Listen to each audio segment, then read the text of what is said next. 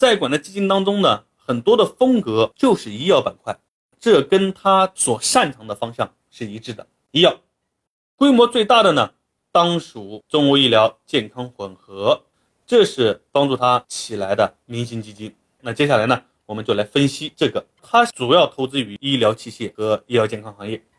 近一年的涨跌幅呢是负百分之三十，近三年的涨幅呢是赚百分之五十八点五三。那具体是在三年当中哪一年涨得厉害，哪一年跌得比较厉害呢？我们来看一下它的业绩走势。它管理的基金主要是集中在前两年上涨是将近百分之百，近一年呢是一个单边下跌的行情。那接下来我们再看一下这个基金的技术指标，四个维度。第一个维度收益能力是超越了百分之六十，及格了，但是它的性价比是比较低的，是优于百分之二十九。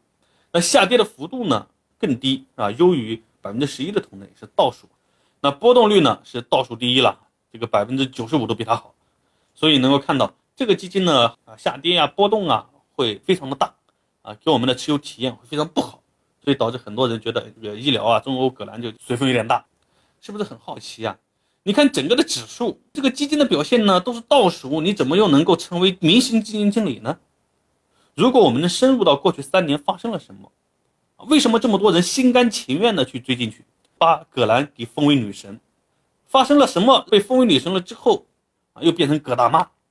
那在这里面，我想通过这个基金的一个规模的变动，结合它的收益情况，来带领大家一探究竟。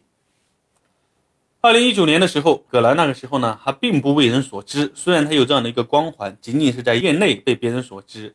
你看，一九年九月三十日，他管理这个基金的时候，规模仅仅只有六点七三亿。那随后呢，三个月的时间，它的规模翻了三倍，涨到了三十亿。但是到二零二零年六月份，突然规模再度暴涨，直接涨到了一百一十三亿，首次突破了百亿的规模。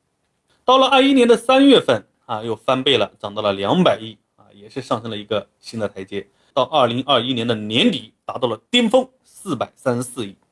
也就说，你有没有发现，每一次基金暴涨的时候，都是它的业绩暴涨的时候。从这里面你能够看到，为什么那个时候喊她女神了？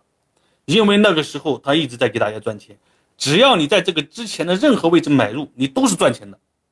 但是，当到达高峰的时候，那必然预示着接下来就要往下去回落。往下回落的过程当中，你也会看到很多人的基金又开始抛了，这是四百多亿啊，最后变成三百多亿。所以，凡是这样的方式买进去的人，那现在这些人都成为了喊葛兰喊葛大妈的这些人。我给大家通过规模的变动以及对应的收益，应该能够看到过去三年发生了什么，也应该能够理解啊，现在整个表现这么差的基金，为什么在那个时候规模上升如此之快？